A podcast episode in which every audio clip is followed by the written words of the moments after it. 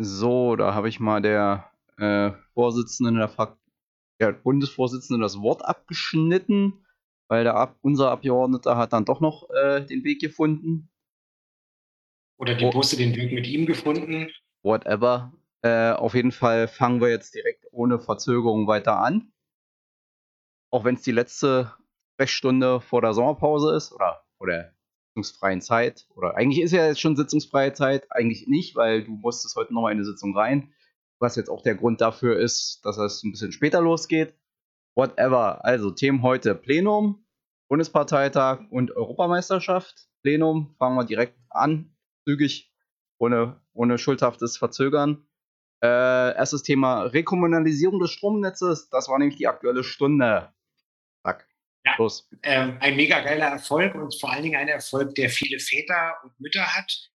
Ähm, ihr wisst, dass in den 90er Jahren, als der Zeitgeist ohnehin auf Privatisierung von öffentlichem Eigentum gestellt war, in Berlin nochmal eine besondere Schippe draufgelegt wurde, weil die damalige große Koalition aus CDU und SPD ähm, mit der SPD-Finanzsenatorin Annette Friedmann-Hesing also wirklich alles verkauft hat, was bei drei nicht auf den Bäumen war. Ne? Also die BEWAG, also die ehemaligen Energie, ähm, das ehemalige Energieunternehmen samt, samt Netz wurde verkauft, die Wasserbetriebe wurden verkauft, die GASAG wurde verkauft, also die äh, Gasbetriebe, äh, Telekommunikation lief ja eh auf Bundesebene, also ja, äh, alles, was nicht nied- und nagelfest war. Und wir haben bis heute, also Jahre 2021, immer noch damit zu tun, diese wichtige Infrastruktur und diese natürlichen Monopole im Übrigen auch zurückzuholen, in die öffentliche Hand zu holen.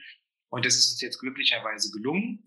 Ähm, das alles ist nur denkbar gewesen, weil zum Beispiel der Berliner Energietisch vor, ich glaube, zehn Jahren angefangen hat, richtig Druck zu machen, einen Volksentscheid angeleiert hat zu der Frage, äh, der in Bezug auf den Energietisch, glaube ich, ähm, nicht ähm, erfolgreich war. Ich glaube, weil das Quorum fehlte. Hassan muss mich nochmal korrigieren. Ähm, aber trotzdem ähm, hast du die Zahnpasta nicht mehr in die Tube bekommen oder den Geist nicht mehr in die Flasche bekommen. Das heißt, die Berlinerinnen und Berliner oder sehr, sehr viele Berlinerinnen und Berliner haben gesagt, ähm, das ähm, Energienetz muss zurück. Und ähm, in diesem Jahr ist dann endlich Bewegung nach einem sehr, sehr langen Rechtsstreit, im Übrigen auch zum Konzessionsverfahren entschieden worden. Das, das ist leider, der Rechtsstreit ist leider gegen uns entschieden worden, aber danach hat Vattenfall dann gesagt, okay Leute, ich mache euch ein Verkaufsangebot. Und äh, das Angebot hat äh, Berlin jetzt nach einigen Verhandlungen angenommen. Und das Abgeordnetenhaus hat jetzt ähm, endgültig den Weg dafür freigemacht. Das heißt, das Stromnetz wird wieder ein Berliner. Ähm, das wird auch natürlich seriös, also der Kaufpreis wird seriös ähm, sozusagen finanziert ähm, aus den Netzentgelten, die wir einnehmen. Und äh, das Wichtigste mit Blick in die Zukunft, warum das alles ähm, so wichtig ist und so gewinnbringend ist, ist, dass wir halt eben jetzt ähm, das Stromnetz in eigener Hand haben. Das heißt, wir können auch die strategischen Innovationsentscheidungen ähm, selber treffen und sind nicht auf irgendwie den Eigentümer angewiesen. Das heißt, wir können insbesondere die Netzkapazitäten da, wo wir sie brauchen, zum Beispiel für E-Mobilität ausbauen sukzessive. Und wir können zum Beispiel auch ähm, über sowas nachdenken, wie ähm, das ganze Energienetz Smart Grid fähig zu machen. Und deswegen ist das, ähm, war das wirklich ein, ein geiler Tag am Donnerstag. Aber ähm, ich muss es am Ende, um den Bogen zurückzuspannen, auch sagen, es ist schon krass, ähm, wie aufgrund von ja, volkswirtschaftlichen Unsinnentscheidungen von äh, vor 30 Jahren ähm, wir jetzt irgendwie immer noch dabei sind, das ähm, ordnungspolitisch ähm, und auch volkswirtschaftlich sinnvoll wieder zu reparieren. Das ist echt krass. Aber man muss ja auch dazu sagen, bei der Opposition hat man da offensichtlich nicht besonders viel zugelernt, weil die war ja geschlossen äh, sowohl dagegen als auch vereint in der Quatschigkeit der, haben die eigentlich überhaupt ein Argument wirklich gebracht oder haben die, also ich, ich glaube, das zentrale Argument war, dass sie gesagt haben, das wird alles irgendwie ganz böse teuer und der Strom wird nicht billiger. Was aber äh, Quatsch, also was halt, wie du ja schon gesagt hast, Bullshit ist, weil es außerhalb des Haushaltes über Kredite finanziert wird, die dann sozusagen erstmal aus dem normalen erwirtschaftet, äh, was, der, was die Firma erwirtschaftet, sozusagen abgezahlt werden und äh, dass der Strom nicht billiger wird. Naja, das, äh, das, wird, das wurde auch nicht dadurch, dass es privat jetzt war, das Stromnetz. Und äh, die haben halt auch, wie das immer so ist, wenn Sachen privat sind, tendiert der private Eigentümer dazu, nur die Investitionen zu machen, die zwingend notwendig sind. Und deswegen hat sich ja auch Michael Effler in seiner Rede darauf kapriziert, dass es auch sozusagen die netzseitige Absicherung der Energiewende damit sichergestellt ist, weil wir eben sagen, wir machen nicht nur das, was Gewinn bringt, wenn wir das sozusagen wieder zurückhaben, sondern wir stellen das Stromnetz dann eben auch zukunftsfähig auf. Und diesen Aspekt sollte man da nicht geringschätzen und vernachlässigen. Genau, das ist sogar der wichtigste Aspekt bei der Sache. Und ansonsten haben wir auch nochmal klargezogen als Linke, dass wir uns natürlich dafür einsetzen und das wird wohl auch so kommen, dass äh, sämtliche Beschäftigte, nämlich die, die auch das ganze Know-how haben für den Netzbetrieb und so weiter, dass die natürlich, ähm, wenn sie schon damals äh, zu sozusagen BEWA-Konditionen beschäftigt waren und vielleicht immer noch da sind, weiß ich nicht, wie viele das noch betrifft, könnte ja mal der RBW nachrecherchieren, da gibt es bestimmt ein paar launige Interviews, aber äh, dass die Beschäftigten natürlich ähm, möglichst geschlossen, also alle, die wollen, dann jetzt auch eben ähm, in den öffentlichen Bereich ähm, mit hinüberkommen. Das, was wir gehört haben, wir sprechen ja auch mit denen natürlich, ähm, die haben da Bock drauf. Ähm, die sind ähm, sozusagen neugierig und ähm, gespannt ähm, und freuen sich eigentlich auf diese neue Gestaltung, den neuen Aufbau von so einem Staatsunternehmen. Gut, und da wir jetzt eh schon bei Energie sind, können wir ja gleich mit der anderen Sache weitermachen, die auch noch beschlossen worden ist am Donnerstag, nämlich das Solargesetz. Da hat ja. sich Micha auch sehr gefreut. Ja, da haben wir uns wirklich sehr gefreut. Ähm, wir sind zwar bundesweit nicht das erste Bundesland, was ein Solargesetz beschließt, aber wir sind, äh, wenn ich unseren Fachpolitikern da vertrauen darf, und das tue ich, das Bundesland, was auf jeden Fall das weitgehendste Solargesetz beschließt und wir tun es trotzdem mit einer sozialen Ausgewogenheit und auch mit äh, notwendigen Härtefallregeln, die man halt eben auch für selbstgenutztes Eigenheim eben äh, so braucht. Da gab es ja einige Irritationen. In Marzahn-Hellersdorf haben die CDU-Abgeordneten Schaya und äh, Greff ähm, viel Geld in Flyer investiert äh, und haben den VDGN ähm, also den Verband der Grundstückseigentümer äh, durcheinander gebracht oder sich auch haben durcheinander bringen lassen und haben behauptet, äh, dass wir jetzt ähm, auf das jede kleinstmögliche Eigenheim und kleinstmögliche Dach per gesetzlichem Zwang ähm, eine vollständige Photovoltaikanlage raufballern äh, mit entsprechenden Anschaffungs- und Refinanzierungskosten.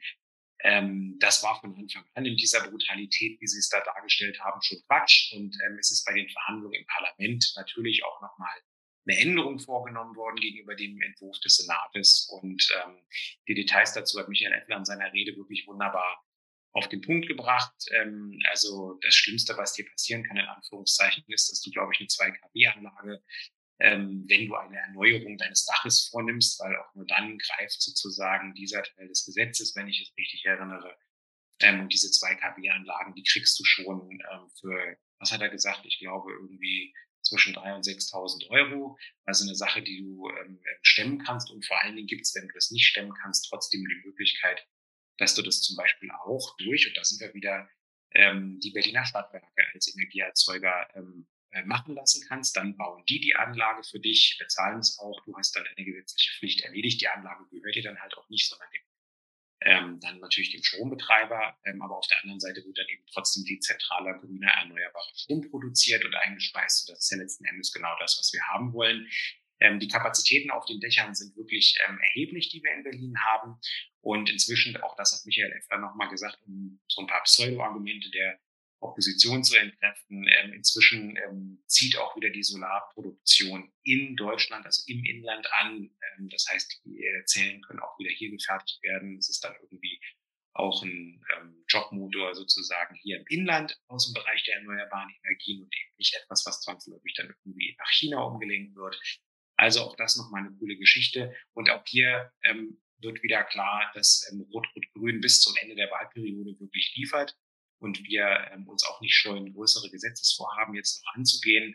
Ich freue mich auf jeden Fall drauf, ähm, weil viele Leute in meinem Freundes- und Bekanntenkreis haben mich jetzt schon gefragt, ähm, warum gibt es das eigentlich nicht? Wenn ich einen Neubau mache oder wenn ich eine Grundinstandsetzung ähm, meines Daches äh, mache, warum ähm, kann ich einfach dafür gesorgt werden, dass da einfach schon eine Photovoltaikanlage mit drauf muss? Das macht doch total Sinn. Ja, weil es so einen Sinn macht, haben wir es jetzt beschlossen. Sehr schön auch da muss man sagen, da waren die Argumente, die vor der OPO kamen, auch wieder ja, dünn.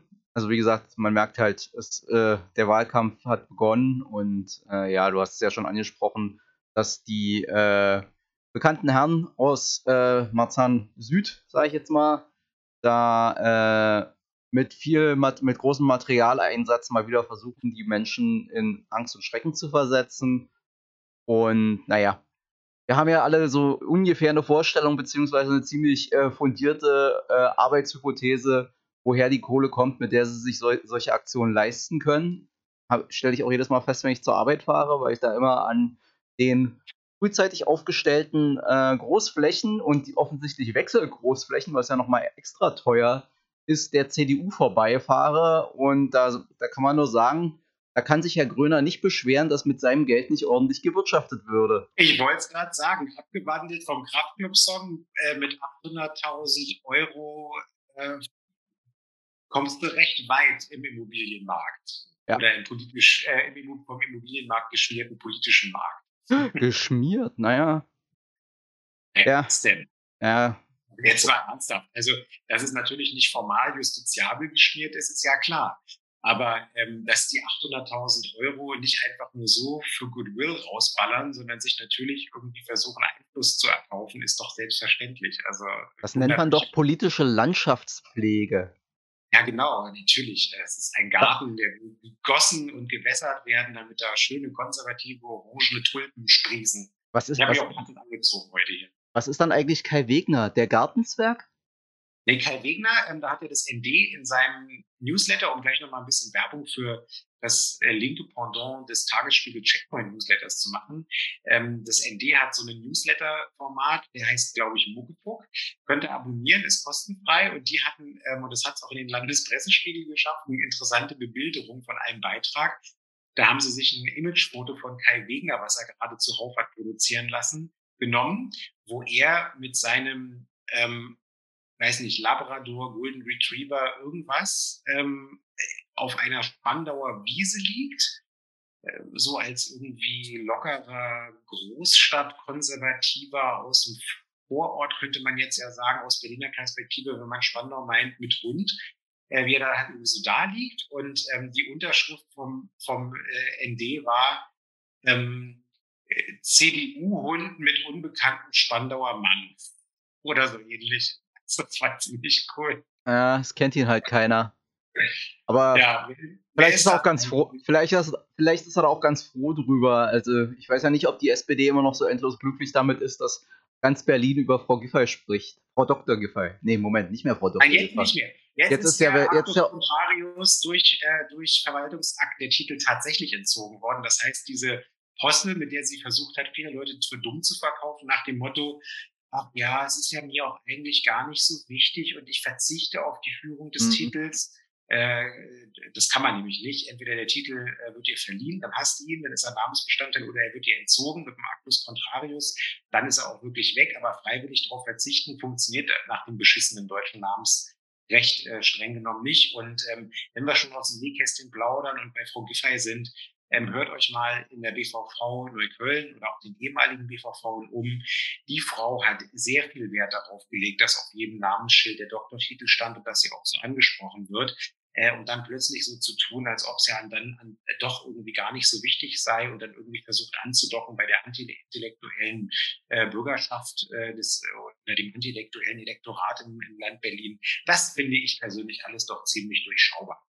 Aber gut, wir wollen jetzt nicht zu viel über Frau Giffey sprechen. Genau, lass uns lieber zu was Positivem kommen, nämlich am vergangenen Donnerstag, wie du ja gesagt hast, ihr arbeitet jetzt noch richtig was weg, äh, wurde auch das Partizipat, also die Novelle des Partizipationsgesetzes beschlossen und da wurde ja auch vorher vor Monaten schon sehr aufgeregt darüber diskutiert, weil da ja zwischenzeitlich mal irgendeiner, ich glaube, das war die Journalie, die es auch gebracht hat, irgendeiner von unseren Westberliner Kampfblättern äh, des empörten Bürgertums, äh, inzwischen sind sie das irgendwie alle, äh, ja mal die, äh, die mehr von der Migrantenquote in, ins, in die Diskussion war, worum, worum sich dann alles drehte. Aber auch das hat euch böse Menschen nicht abgehalten, die Novelle und Verschärfung im Prinzip des äh, Partizipationsgesetzes zu äh, beschließen, denn das wurde ja in der, hat Herr Hackern in seiner äh, Rede festgestellt, es gab das, Partizip das Partizipationsgesetz gab es ja schon länger. Es hat aber nicht in dem Maße das getan, was es sollte.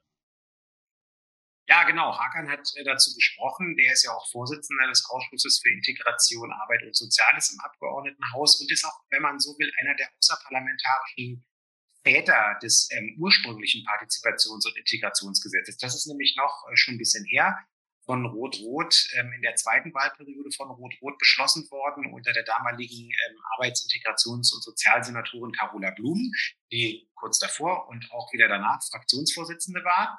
Ähm, das war wirklich ein Meilenstein damals jedenfalls, weil es nach meinem Kenntnisstand das erste Partizipations- und Integrationsgesetz eines Bundeslandes gewesen ist, wo tatsächlich das erste Mal auch bestimmte Ziele und auch bestimmte äh, Wege aufgezeichnet worden, Instrumente aufgezeichnet worden, äh, wie man als öffentliche Hand versuchen möchte, in den verschiedenen Bereichen eben zu mehr Partizipation und Integration zu kommen.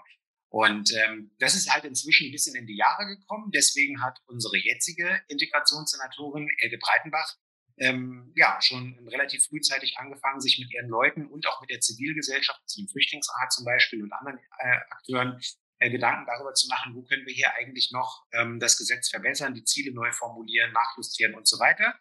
Und äh, die öffentliche Debatte ist tatsächlich darauf reduziert worden, dass Elke in der ursprünglichen Fassung, die sie in den Senat eingebracht hat, also als Entwurf, das muss ja dann mitgezeichnet werden von den anderen Senatsverwaltungen, dass sie da eigentlich ähm, stärker in Richtung einer ähm, in einer Quote gehen wollte, um wirklich ähm, schrittweise ähm, zu dem Ziel zu kommen, dass in der öffentlichen Verwaltung, und zwar in allen Bereichen der öffentlichen Verwaltung, halt ähm, die äh, Quote von Menschen mit Einwanderungsgeschichte oder Migrationshintergrund erreicht wird, die wir in der gesamten Gesellschaft in Berlin auch haben, damit die Verwaltung auch wirklich Schritt für Schritt ähm, diverser wird ähm, und eben auch wirklich ein Spiegelbild, ähm, auch was Herkunftsfragen anbelangt, ähm, der Gesellschaft wird, der sie ja schließlich auch dient. Und ähm, ja, das Ziel an sich ist ähm, auch völlig unumstritten gewesen weil ähm, die SPD, äh, die ja in Gestalt von Senator Geisel irgendwie so ein bisschen diesen öffentlich wirksamen, ausgetragenen Streit um diese Quote irgendwie geführt hat,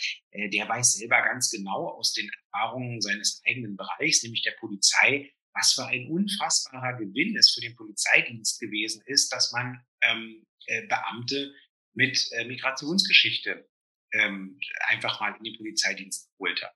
Ähm, das erzählen die einem auch selber. Es macht einfach einen himmelweiten Unterschied, wenn du jemanden hast, der äh, von der Herkunft her, von der Sprache her, äh, sozusagen vom kulturellen Hintergrund her irgendwie in den verschiedenen Milieus da irgendwie seine Arbeit erledigt, der hat einen anderen, der oder die hat einen anderen Zugang gleich, ähm, vielleicht auch ein bisschen mehr Vertrauen, der, der das entgegengebracht wird. Und ähm, ja, die Polizei ist damit, wie gesagt, schon ähm, sehr, sehr früh, sehr gut gefahren.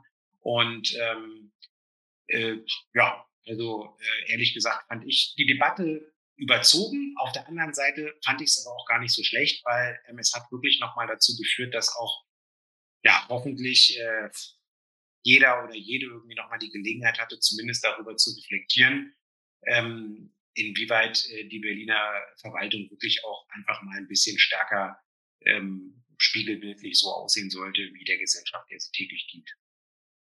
Genau so ist das nämlich. Jo, aber wie gesagt, das war halt auch eine spannende, also ich sag mal so, ist halt auch immer eine entlarvende Debatte. Das war jetzt äh, am Donnerstag nicht so doll, aber bei der ersten Debatte im Parlament hat man ja sozusagen deutlich äh, gemerkt, dass bei vielen der selbst, sich selbst als äh, äh, bürgerlich bezeichnenden Opposition sozusagen immer automatisch der Schalter umgelegt wurde, wenn sozusagen einer gesagt hat, Menschen mit Migration hieß das für die automatisch geringer qualifiziert. Da, da hast du direkt gespürt, was da sozusagen für eine Denke bei denen im Kopf vorhanden ist. Die können sich erstmal a priori, ohne dass ihnen jetzt konkret einer gegenübersteht, nicht vorstellen, dass ein Mensch mit äh, Migrationsgeschichte oder Hintergrund genauso qualifiziert ist wie der durch wie die durchschnittliche äh, Kartoffel mit irgendwie ja keine Ahnung wo die Eltern hier seit drei, 300 Jahren an der Spree äh, rumgammeln und äh, oder die, die Vorfahren seit 300 Jahren an der Spree rumgegammelt haben. Wobei man ja sagen muss, das ist ja im Prinzip auch Teil der Geschichte, die, die sie da ignorieren und wegreden. In Berlin haben sich die Völker schon immer ver vermischt. Da ist sozusagen, hier ist jeder mal drüber gegangen und äh, da war sozusagen die Reichweite äh, der Wanderungsbewegung ein bisschen überschaubarer. Aber es ist jetzt nicht so, dass äh, die Berliner da scheu oder zurückhaltend gewesen gewesen wären und naja. Mein Kind macht mir keine fiese Matenten heute. Genau, naja gut, das war, ja. Gut, äh, aber noch zu einer letzten Sache, die ist zwar leider im Plenum nicht beredet worden, weil da keiner drüber reden wollte, beziehungsweise weil sich da keiner gefunden hat, der, der das zu seiner Priorität gemacht hat, aber ich finde, das sollten wir trotzdem nochmal aufnehmen. Das waren auch so ein bisschen die Michael Effler Festspiele, weil das auch wieder eins seiner Haus- und Magenthemen gewesen, nämlich das neue Berliner Lobbyregister, das jetzt kommt. Genau, das ist tatsächlich äh, auch ein Meilenstein, der auch schon echt eine lange Debatte hinter sich hat. Nicht in dieser Wahlperiode, sondern schon ewig. Es geht darum, dass wir, und das ist jetzt auch umso wichtiger gewesen, nach dem, was irgendwie erneut auch auf der Bundesebene abgegangen ist, dass wir wirklich einen. Ähm, ja, War da was auf der Bundesebene? War was auf der Bundesebene? Äh, warte mal, ich glaube irgendwie. Da können wir doch ein paar Millionen machen hier mit den Masken. Ja, äh, wie dem auch sei. Also genau, ihr habt es mitbekommen, es gibt ähm, in der äh, größten äh, Krise, die wir vielleicht sogar seit Ende des Zweiten Weltkrieges äh, hier erleben, in Anführungszeichen durften, nämlich der Corona-Krise mit all ihren sozialen Verwerfungen und ähm, Schwierigkeiten, die sie mit sich gebracht hat in der Bewältigung, ähm, haben sich ja schamlos ähm, Abgeordnete der CDU und auch junge Abgeordnete der CDU ähm, an dieser Krise bereichert ähm, durch die Maskendeal-Konstruktion, die sie eingefädelt haben oder sich daran beteiligt haben, ähm, das ist einfach krass. Äh, das hat, äh, finde ich, dem was dem berühmten auch nochmal den Boden ausgeschlagen, weil das ist ähm, in der CDU äh, sagen wir, eine große Anfälligkeit gibt dafür, die Grenzen zwischen zulässigen politischen Lobbying einerseits und irgendwie zulässigen Interessenvertretungen auf der einen Seite und auf der anderen Seite aber auch eben ähm, unzulässigen Korruptionsmodellen oder halt Bereicherungskonstruktionen irgendwie zu haben, das war ja schon immer klar. Aber dass es so tiefgreifend ist und um so große Beträge geht und auch so schamlos in solchen Krisensituationen aufploppt, wo irgendwie zuerst an sich selber gedacht wird und dann erst irgendwie an die Lösung des Problems und an das Leid der Menschen, das ist, finde ich, schon besonders krass. Aber egal. Ähm, Lobbyregister, dafür äh, war es gut, ähm, weil Bundesebene ähm, gibt es nach meinem Kenntnisstand endlich, endlich eins. Die Linke hat das ja x Wahlperioden lang immer wieder als Gesetzentwurf eingebracht, dass es im Bundestag ein Lobbyregister gibt. Und auch wir auf, den, auf der Länderebene haben das mehrfach gefordert. Und es ist immer wieder an verschiedenen sogenannten Bedenken gescheitert. Und jetzt endlich ähm, hat es dann aber eben auch bei uns geklappt, nicht nur im Bund. Ähm, wir haben jetzt ein Lobbyregister für das Abgeordnetenhaus und ähm, machen damit die ähm, Gesetzesarbeit ähm, eben auch im Parlament ähm, erheblich transparenter und wissen, ähm, wer uns da versucht, mit welchen Gesetzentwürfen zu behelligen, Einfluss zu nehmen. Und man kann auch sehen, inwiefern das überhaupt im Gesetz dann auch anlandet oder nicht anlandet. Und das ist eine gute Sache.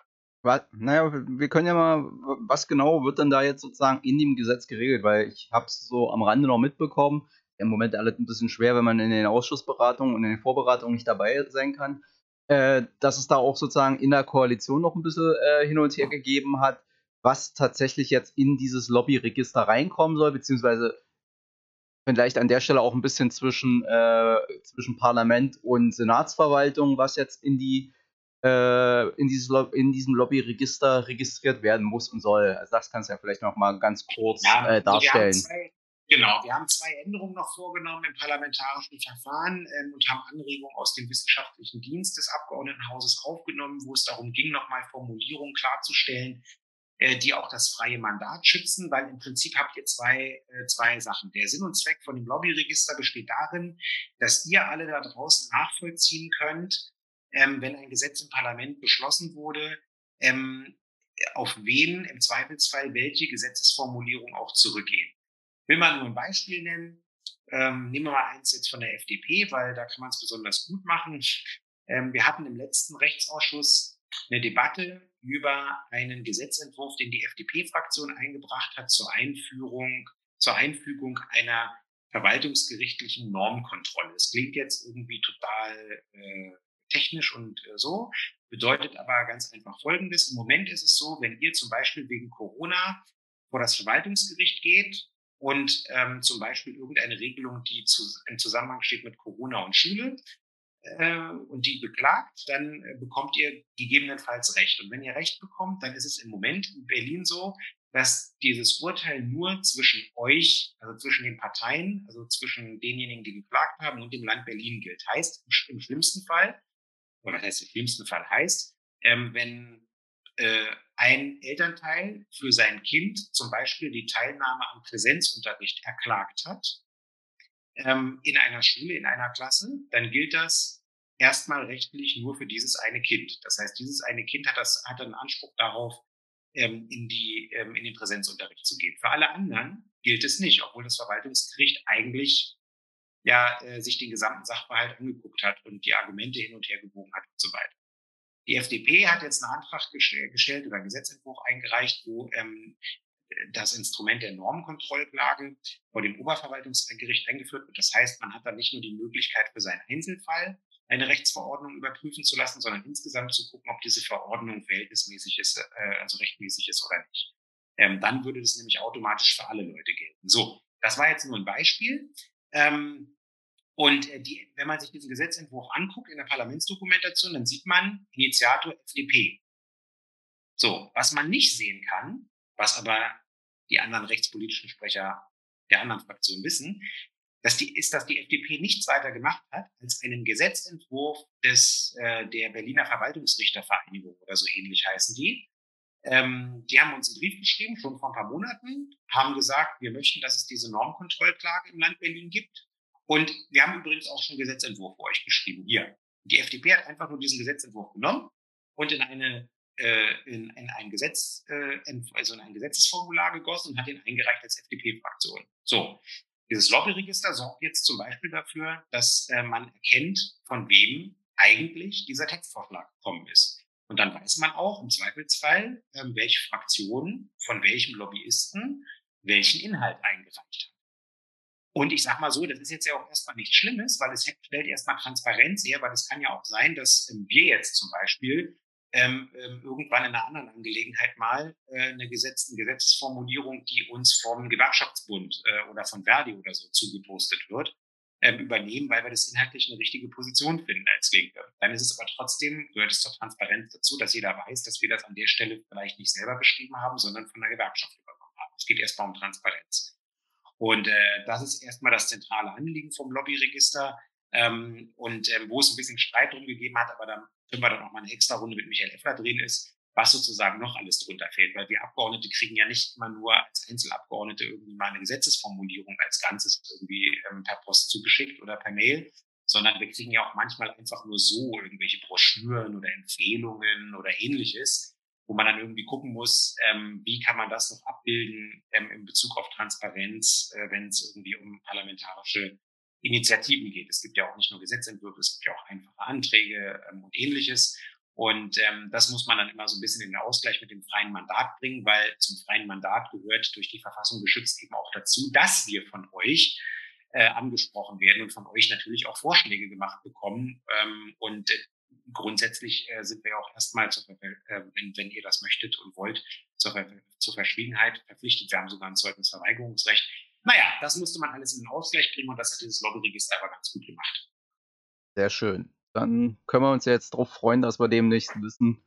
Äh, Frage: Ist es auch äh, sanktioniert? Also, ich sag mal so, wissen wir, also ist die, muss, denken wir mal, es gäbe eine bürgerliche Partei in diesem Abgeordnetenhaus, die von einem, sagen wir mal, äh, jemanden, der mit Immobilien sein Geld macht, Gesetzestexte oder Wünsche, was sie, wie er sich das vorstellt mit der Regulierung des Immobilienmarktes in, oder der Immobilienwirtschaft im Land Berlin. Da das sind ja völlig abgedrehte, äh, völlig ich, fernliegende Konstruktionen, die du. Na, na, ich bin ja, ich liebe ja Science Fiction, deswegen hier, siehst du ja hier hinten. Deswegen habe ich jetzt einfach mal meiner Fantasie freien Lauf gelassen. Also, wenn die das wenn die von dem irgendwas zugesteckt kriegen, so nach dem Motto, hier ist euer, äh, euer, euer, Waschzettel mit den Arbeitsaufträgen, die ich euch gegeben habe, für, sagen wir mal, vielleicht hat er ihnen auch ein bisschen Geld überwiesen. Ähm, und die das dann nicht angeben, was passiert denn dann? Müssen die dann Strafe zahlen oder gibt es dann tausend Schläge mit der Faunfeder auf die nackten Fingerkuppen? Also ist das irgendwie sanktioniert? Naja, äh, nur insofern, wie es halt nicht mit dem freien Mandat äh, sozusagen konfligiert. Ähm, ich muss jetzt gerade mal gucken, ähm, weil äh, durch die Hetzerei mit dem Bus habe ich äh, es jetzt natürlich nicht geschafft, mir noch rechtzeitig den ähm, beschlossenen ähm, Gesetzeswortlaut irgendwie reinzuziehen. Und dummerweise finde ich im Lobbyregister äh, in, der, blöden Parlamentsdokumentation, nein, Entschuldigung, in der oftmals sehr hilfreichen Parlamentsdokumentation unter diesem ähm, Stichwort äh, das Gesetz nicht. Ähm, aber ähm, erstmal ähm, steht im Kern äh, natürlich die Transparenz. Na gut, dann äh, müssen wir das nochmal nachschauen und äh, gucken, ob es da also, kannst mir ja nicht vorstellen. Es gibt ja sonst für alle Regeln eine Sanktion, wenn du sie nicht einhältst, auch wenn wir bei Firmen die, äh, also bei manchen finden wir die Strafen zu hart, bei anderen Sachen finden wir die Strafen zu weich. Äh, ihr könnt euch ungefähr vorstellen, was wann eintritt. Äh, okay, damit sind wir aber im Prinzip durch das Plenum durch. Das hat ja jetzt am letzten Donnerstag auch nochmal ein bisschen länger gedauert, weil äh, warum hat es eigentlich länger gedauert? Wegen, weil Corona-Lage besser ist, dürft ihr jetzt länger äh, sitzen und schwitzen oder was? Wie, warum wir jetzt, äh, na, wie, warum wir heute jetzt noch im Ausschuss waren? Nein, warum das letztes Mal, warum Donnerstag äh, nicht oh. nach, nach der Prioritätenrunde Feierabend war und dann äh, wilde Abstimmerei ohne Aussprache, sondern noch bis in die Puppen weiter diskutiert wurde. Ja, es ist irgendwie gerade so ein bisschen Übergangsmodus. Also ähm, ich weiß gar nicht, ich glaube, wir haben noch ein Pairing getagt, das auf jeden Fall. Ähm, aber man hat schon gemerkt, letzte Sitzung vor der Sommerpause, da mussten einfach zwangsläufig noch eine ganze Reihe von Gesetzen durch, also in der zweiten Lesung durch. Und das Ganze ähm, haben wir eben gemacht und deswegen haben wir halt eben, naja, nicht ganz bis 22 Uhr, aber fast, also 21.30 Uhr oder was es war, ähm, getagt, ein ähm, paar Sachen auch nur geschäftlich erledigt. Eine Sache, die wir auch nur geschäftlich erledigt haben, die ich persönlich auch cool finde, weil ich in meiner Freizeit ja ähm, jetzt, wo die Kinder aus, oder wieder aus dem gröbsten Haus sind, auch wieder besser machbar sind, ähm, nämlich Bouldern oder Klettern gehen. Ähm, wir haben auch einen Antrag zur Stärkung des Boulder- und Klettersports äh, beschlossen, was maßgeblich auch von Udo Wolf, äh, unserem ehemaligen Fraktionsvorsitzenden, vorangetrieben wurde. Ja, der, wie du weißt, der Mitglied im Alpinverein ist und äh, ja nicht nur hier in Berlin bouldert, und klettert, sondern der macht ja richtig krasse Sachen, wo man sich denkt, äh, da kann man immer nur froh und glücklich sein, wenn der dann irgendwie aus dem XY Hochgebirge auch wieder heil nach Hause kommt. Also äh, die verschiedenen Kletter- und Boulderfreunde in, bei R2G haben sich zusammengesetzt und haben gesagt, wir sollen mal den Boulder- und Klettersport stärken. Das ist eine gute Sache. Ja, ja, und irgendwo im Saarland bald Sarah Wagenknecht gerade die Faust und die, die Lifestyle-Linken in Berlin. Ja, ja. Sowas ja, unglaublich. Wer da, wer da Lifestyle und, äh, und Luxuslinke ist, aber gut. Ja, naja, ich bin ja jetzt nicht so der Boulder-Mensch, aber wem es Spaß macht. Ja, mitkommen, das macht wirklich Spaß. Habe ich schon mal ausprobiert. Ja, das ist, also ist schon okay, aber mir tun die Zehen danach immer weh. Äh, gut, okay. Äh, damit sind wir mit dem Plenum durch. Und wann ist das nächste Plenum? Im Juli oder erst im August? Nee, im August. Im August. Also Im hast du jetzt. Im August ist, glaube ich, die erste Hauptausschusssitzung und dann äh, entsprechend danach das Plenum. Genau. Ah ja, stimmt, genau. Weil Ende August. Ist auch ja, schlimm, war, wenn sich der Haushälter als erstes an den Termin der nächsten Hauptausschusssitzung erinnert und davon erst das nächste Plenum ableiten kann, bist du auch schon Bescheid. Na, ich, kann, ich mir fehlt es wieder ein, weil das wäre ja sozusagen am Ende der, der sitzungsfreien Zeit wäre ähm, Wacken gewesen, was ja nun leider wieder ausgefallen ist. Die Welt ist so grausam. Naja, egal. Nee, wenn dann. Äh, ja, richtig. Das war die kleinste Luftgitarre der Welt und so ja, weiter. Das war jetzt für die Leute im Podcast später irgendwie eine äh, zwei Sekunden, die ihnen gar nichts bringen, wenn ich hier wild gestikulierend sitze, ohne was dazu zu sagen. Äh, aber okay, lassen, gehen wir mal weiter noch, weil wir haben ja noch äh, den Bundesparteitag unserer glorreichen, ruhmreichen, überhaupt tollen Partei gehabt am Wochenende. Da hattest du da jetzt eine Rolle oder nicht? Ich bilde mir ein, du warst irgendwann mal vorgesehen, aber. Ja, ich hatte jetzt keine Rolle. Also ich habe ja das erste Mal, ich glaube seit 2007, äh, nicht mehr für den Delegiertenposten meines äh, lieben Kreisverbandes für den Bundesparteitag kandidiert. Ähm, aus unterschiedlichen Gründen. Also zum einen, weil ich finde, dass auch der Anteil von echten Basismitgliedern, also die jetzt nicht in einem hauptamtlichen Verhältnis zur Partei oder äh, Mitglied einer Fraktion sind irgendwie, ähm, dass der irgendwie auch einigermaßen vernünftig sein sollte auf dem Parteitag. Und wir haben in Lichtenberg jetzt auch gerade so viele junge Leute, die neu eingetreten sind, wie ich damals ja auch. Und ich finde es immer cool, wenn dann auch so eine Leute irgendwie die Chance haben, auch gleich mal beim Bundesparteitag mit dabei zu sein und da auch einfach ähm, direkt ähm, Rede- und Antragsrecht zu haben. Wir als Abgeordnete sind ja ähm, sowieso beratende Mitglieder und haben da auch Möglichkeiten, äh, uns einzubringen. Ähm, ich habe äh, für diesen Online-Parteitag, als er noch in dezentraler Art und Weise vorgesehen war, äh, für den Wahlparteitag ähm, eine Tagungsleitungsfunktion übergeholfen bekommen, die dann real nicht gemacht werden musste, weil es dann doch gar nicht, also weil es dann doch ein reiner Online-Parteitag war und dieses dezentrale ähm, Setting und die dezentrale Tagungsleitung nicht erforderlich war. Aber deswegen hatte ich trotzdem alle Unterlagen wie als Delegierte. Das war ganz gut. Da konnte man sich auch schon vorher ähm, dann irgendwie ganz gut in die Millionen Änderungsanträge äh, zumindest mal überblicksartig einlesen und auch in den Entwurf des Parteivorstandes fürs Wahlprogramm. Ähm, ja, äh, was soll ich sagen? Also ich persönlich, ihr könnt ja auch mal sagen und kommentieren und ähm, uns ein Feedback geben, wie ihr den Parteitag so fandet, aber ähm, ich fand den tatsächlich ähm, ziemlich gut. Erstens, weil dieses Wahlprogramm, glaube ich, so ein bisschen das erste ist, was auch so komplett und durchgängig ähm, inhaltlich und auch vom, vom, vom Anspruch her sagt, wir wollen regieren und wir wollen, dass die CDU aus der Regierung fliegt. Ähm, und wir sind tatsächlich, was die Konstellation anbelangt, die einzige im Bundestag vertretene Partei, die mit der klaren Ansage antritt, dass wir auf jeden Fall in keiner Konstellation mit der CDU ähm, hier irgendwie äh, kooperieren, äh, koalieren oder sie irgendwie unterstützen werden. Das ist bei allen anderen Parteien anders. Und ähm, insofern ist es ganz klar, wer äh, die CDU raus aus der Region haben will, der hat ähm, ein eindeutiges Angebot und das ist die Linke. Und ähm, damit nicht genug. Wir haben auch ähm, coole Inhalte beschlossen. Also, ähm, um mal nur ein paar Stichpunkte zu nennen, äh, wir fordern, dass der Mindestlohn ähm, auf 13 äh, Euro erhöht wird, damit er eben, das ist jetzt ein nicht so tolles Wort, aber armutsfest ist. Wir wollen, dass es ein garantiertes Mindesteinkommen von 1200 Euro gibt, damit der Mensch in Würde leben kann. Wir wollen, ähm, dass es allgemein verbindliche Tarifverträge gibt. Wir wollen ähm, eine Vier-Tage-Woche mit 30 Stunden bei vollem Lohnausgleich. Das ist äh, eine ganz, ganz wichtige, äh, in Anführungszeichen, Brückentechnologie vor dem Hintergrund ähm, des jetzt ja schon sich radikal wandelnden Arbeits Lebens. Ähm, wir wollen eine solidarische Mindestrente, das kennt ihr von uns schon. Wir wollen die Rente ähm, ab 65 ähm, und nicht, wie jetzt wieder von einigen Parteien und Neoliberalen diskutiert wird, irgendwie äh, das Renteneintrittsalter wieder raufsetzen und damit natürlich auch eine krasse Rentenkürzung herbeizuführen. Mal ganz abgesehen davon, dass ich das indiskutabel finde, dass man irgendwie Krankenpflegern und anderen Leuten, die hart buckeln, aufbürdet, irgendwie mit 67 erst in Rente gehen zu dürfen und wenn sie irgendwie es wagen, weil ihr Körper irgendwie fertig ist, früher in Rente zu gehen und irgendwie krasse Abschläge zu kassieren. Also egal, also was da abgeht, ist unfassbar. Äh, wir wollen natürlich, und das ist ganz, ganz klar, unseren bundesweiten Mietendeckel, also sprich ähm, auf Bundesebene das durchziehen, was wir auf Berliner Ebene ermöglicht haben, ähm, dass der Bund also den Weg frei macht, dass in allen ähm, Bereichen in den Bundesländern, wo es einen angespannten Mieten äh, Markt gibt, ähm, dass da eben auch ein gesetzlicher Mietpreisdeckel äh, oder eine Mietpreisregulierung vorgenommen werden kann. Und natürlich, das wird euch nicht überraschen, wir wollen eine Reichensteuer, die den Namen verdient. Wir wollen eine einmalige Vermögensabgabe haben, ähm, äh, um sozusagen das Corona-Wiederaufbauprogramm zu finanzieren.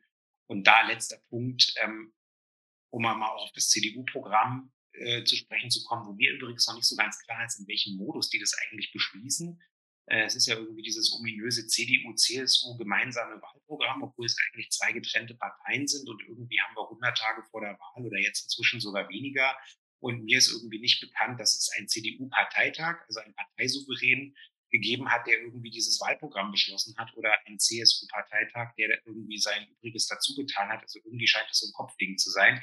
Lange Rede, kurzer Sinn, ohne jetzt da weiter die Legitimation absprechen zu wollen. Ähm, wenn es stimmt, was ich gelesen habe, dann ähm, sagt die CDU, dass sie keine Steuererhöhung möchte. Die wollen sogar ähm, Steuersenkung. Sie wollen sogar Steuersenkung. Wenn das stimmen sollte, dann bedeutet es nichts anderes, als dass sie Sozialabbau und Kürzung in den bestehenden Haushalten wollen ähm, weil wir werden äh, nach Corona einen un, also noch größeren Investitionsbedarf haben als den, den wir ohnehin schon vor Corona hatten.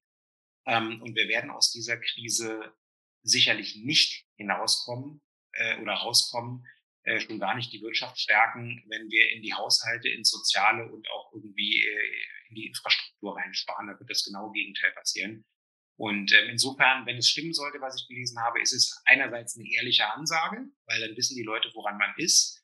Aber wir müssen auch alle dafür sorgen, dass die Leute ähm, das auch wissen und vor allen Dingen auch begreifen, was das konkret für sie in der nächsten Zeit und für den öffentlichen Haushalt bedeutet. Nämlich nichts Gutes. Also ehrlich ist es nicht, weil sie schreiben es ja nicht, was sie vorhaben. Sie lassen sozusagen die Finanzierung für ihre ganzen Geschenke, die sie sozusagen an die Wirtschaft etc. machen wollen. Die Finanzierungsfrage lassen sie ja im Prinzip offen. Ich glaube, an irgendeiner Stelle wird darauf verwiesen, man wolle das durch Wirtschaftswachstum finanzieren. Äh, aber was man, wie man das sozusagen finanziert, wenn das Wirtschaftswachstum nun nicht holter die Polter von heute auf gestern kommt, das müssen sich die Leute dann selbst erschließen und das ist dann tatsächlich unsere politisch-kommunikative Aufgabe, den Leuten klarzumachen. Also die Chance, dass jetzt hier sozusagen die Wirtschaft direkt durch die Decke geht, da würde ich mich als Finanzierungsgrundlage nicht so drauf verlassen. Die Chance, dass sie euch das Sozialnetz noch ein bisschen zurechtschneiden, das eh schon sehr löcherig ist, ist deutlich größer. Und das wird wichtig sein, dass, also, und das wird spannend, ob und wie uns das gelingt. Aber ja, vor allen Dingen, vor allen Dingen ist es ja, äh, du hast es ja eben richtig angesprochen, es sind ja eigentlich nicht nur Wahrscheinlichkeiten, über die wir hier reden, sondern ähm, wenn wir uns äh, verschiedene Volkswirtschaften in der Geschichte angucken, und ich rede jetzt von westlichen Industrienationsvolkswirtschaften, dann ist es ja nicht so, als ob dieses volkswirtschaftliche Steuerkonzept noch nie versucht wurde, ähm, zur Anwendung gebracht zu werden.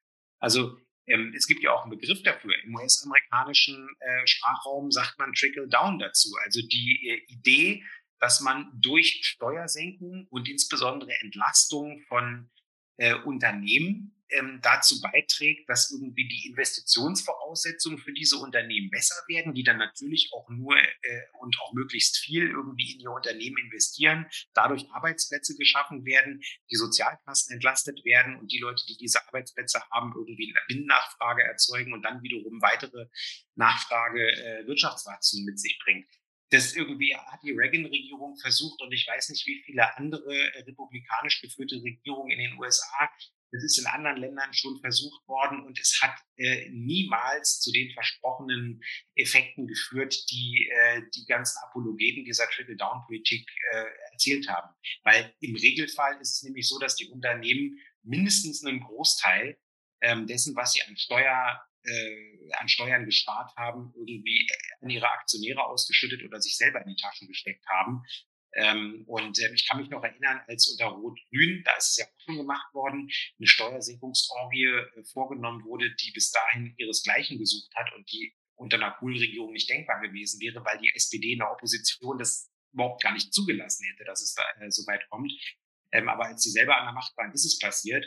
Und ähm, ich kann mich noch erinnern, wie Bundeswirtschaftsminister Wolfgang Clement irgendwie nach der äh, Senkung des Spitzensteuersatzes und irgendwie der äh, Senkung der ähm, äh, der Körperschaftssteuer äh, irgendwie sich dann hingestellt hat und gesagt hat, so liebe Unternehmen, wir haben euch jetzt wunderbar entlastet um so und so viele Milliarden Euro. Und jetzt, er hat, er hat es auch wirklich als Bitte formuliert, bitte investiert doch äh, den Großteil der Gelder, äh, äh, damit es irgendwie jetzt dann auch wieder äh, in Arbeitsplätze und in Wirtschaftswachstum mündet. Ja, den Effekt könnt ihr euch heute statistisch angucken. Ähm, es ist äh, nur deutlich unterdimensional passiert. So. Also deswegen, ähm, dieses Konzept ist absurd und es ist vor allen Dingen absurd in einer Zeit, wo wir erhebliche kreditfinanzierte Investitionen im Zweifelsfall tätigen müssen, damit wir überhaupt aus dieser scheiß Krise rauskommen ähm, und nicht nur aus der Krise rauskommen, sondern es eben auch nachhaltig machen. Aber wir wollen ehrlich sein, auch die Linke ist für Steuersenkung. Wir wollen sogar eine Steuer abschaffen. Wir wollen die Schaumbeinsteuer abschaffen, weil ja. da, damit, damit der Kaiser damit nicht mehr seine Marine finanzieren kann auch da, da musste ich auch sehr herzlich drüber lachen. Also, also ich, da, da habe ich es beinahe bedauert, mir an der Stelle nicht die Antragsbegründung angehört zu haben, weil was da so bruchstückhaft über Twitter kam, muss das ja eine sehr unterhaltsame Begründung gewesen sein. Irgendwas mit äh, eine, eine Bresche für den Pazifismus oder gegen den Militarismus oder so, keine Ahnung. Aber und dann habe ich mal nachgeguckt, da, da kommt nicht wenig Kohle rein über die Schaumbeinsteuer. Aber naja, aber wir haben zumindest, also, wir haben zumindest gegenfinanziert. Das ist sozusagen, wir, wir haben ja sozusagen, wir, wir, wir, wir sagen ja nicht nur, wir wollen die Steuer abschaffen, wir sagen ja auch, wir wollen neue Abgaben und Steuern erhöhen für die, die es leisten können, nämlich die, die in den letzten, nicht nur in den letzten Monaten, sondern in den letzten Jahrzehnten ihrer Vermögen unglaublich gesteigert haben, wo wir jetzt mal sagen, hier, so, die Party ist jetzt nicht vorbei, aber äh, vielleicht muss es auch mal eine Sch Magnumflasche Shampoos tun und, äh, an, und der Rest geht dann sozusagen ins Krankenhauswesen vielleicht. Ja, und genau das ist der Punkt. Also ähm, wir wollen da auch keine Neiddebatte draus machen, weil es ist keine Neiddebatte. Denn ähm, ich sag mal, das hat Dietmar Barth ja auch in seiner Rede so schön gesagt, äh, man hätte ja irgendwie nichts dagegen, wenn der Anteil der ähm, Vermögensmillionäre und im Übrigen auch der Einkommensmillionäre ähm, in den letzten 10, äh, 20 Jahren signifikant gestiegen wäre, wenn zum Beispiel äh, gleichzeitig äh, sich in Deutschland die Kinderarmut halbiert hätte. Aber das ist ja leider nicht der Fall. Ähm, und ähm, die äh, sozusagen Einkommen galoppieren ähm, auseinander. Ähm, den Armuts- und Reichtumsbericht der Bundesregierung, äh, den könnt ihr euch ähm, alle paar Jahre angucken und könnt sehen, wie die Schere zwischen Arm und Reich auseinandergeht ähm, und äh, wie wir durch das derzeitige Erbschaftssteuerrecht äh, auch eine, eine Brandbeschleunigung eigentlich haben bei leistungslos ähm, erworbenen äh, Vermögen ähm, und wie stark sich das sozusagen immer in immer weniger Händen konzentriert. Also das ist ja auch an Zahlen abzulesen. Das heißt, wir müssen da natürlich gegensteuern und das Entscheidende ist immer, ähm, dass du dir genau anguckst, wen triffst du. Also wen belastest du unterm Strich tatsächlich und wen entlastest du. Und da ist es bei uns relativ einfach. Man kann grob sagen, dass ähm, die Linke nach ihrem Steuerkonzept alle Leute entlastet, die äh, im Jahr ein geringeres Einkommen als, ich glaube, damit sind wir auf der sicheren Seite 70.000 Euro haben. Als Single. Glaube, sind sogar, sind sogar als Single. Als Single wohl bemerkt, genau. Ähm, das heißt, alle Leute, die da drüber liegen, die werden unterm Strich im Vergleich zu jetzt tatsächlich belastet. So ehrlich sind wir auch und sagen das auch. Und ja, wir äh, treten auch für eine ähm, einmalige Vermögensabgabe als Sonderopfer ein, was gestreckt sozusagen wird über mehrere Jahre, so wie das unter dem CDU-Kanzler Adenauer nach dem Krieg auch mal der Fall war, ähm, um das äh, hier solidarisch wieder aufzubauen, ähm, das Gemeinwesen. Und natürlich treten wir auch für eine Millionärssteuer ein, sozusagen ab dem im ersten Euro oberhalb von einer Million Einkommen wohl bemerkt. Und ähm, äh, wenn man das weiß, dann weiß man, glaube ich, als Bürger und als Wähler ziemlich gut, ähm, woran man ist.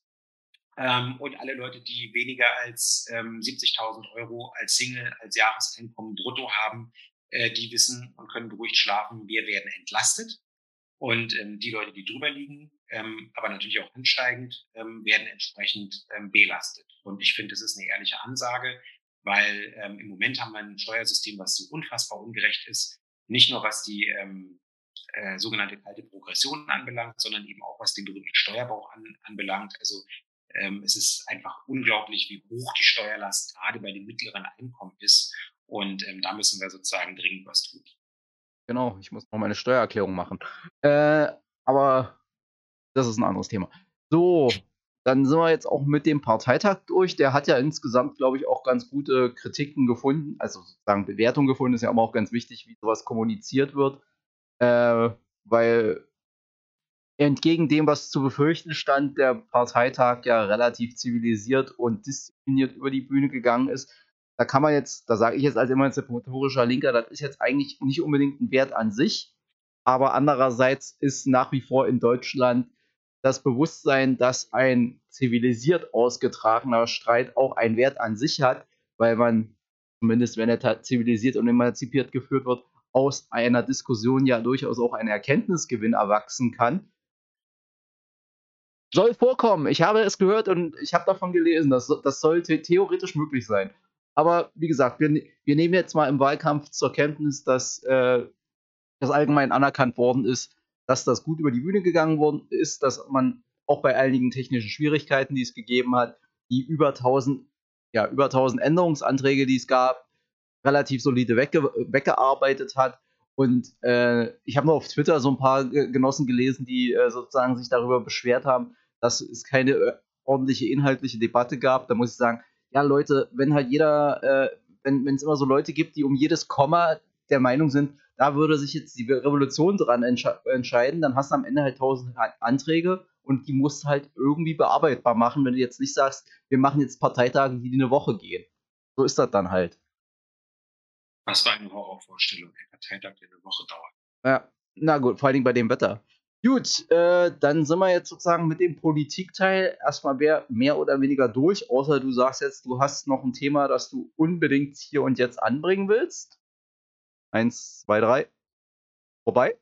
Dann sind wir noch beim letzten Teil. Na doch, eine oh. Sache. Na nee, klar, vorbei. Ich habe gesagt vorbei. Nee, vorbei.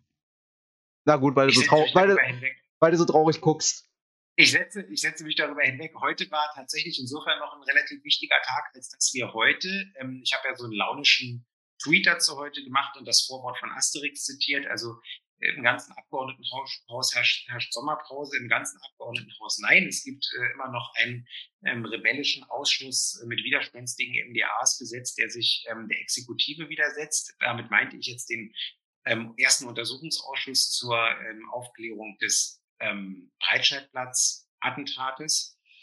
Ähm, wir haben heute tatsächlich ähm, einstimmig unseren Abschlussbericht äh, verabschiedet.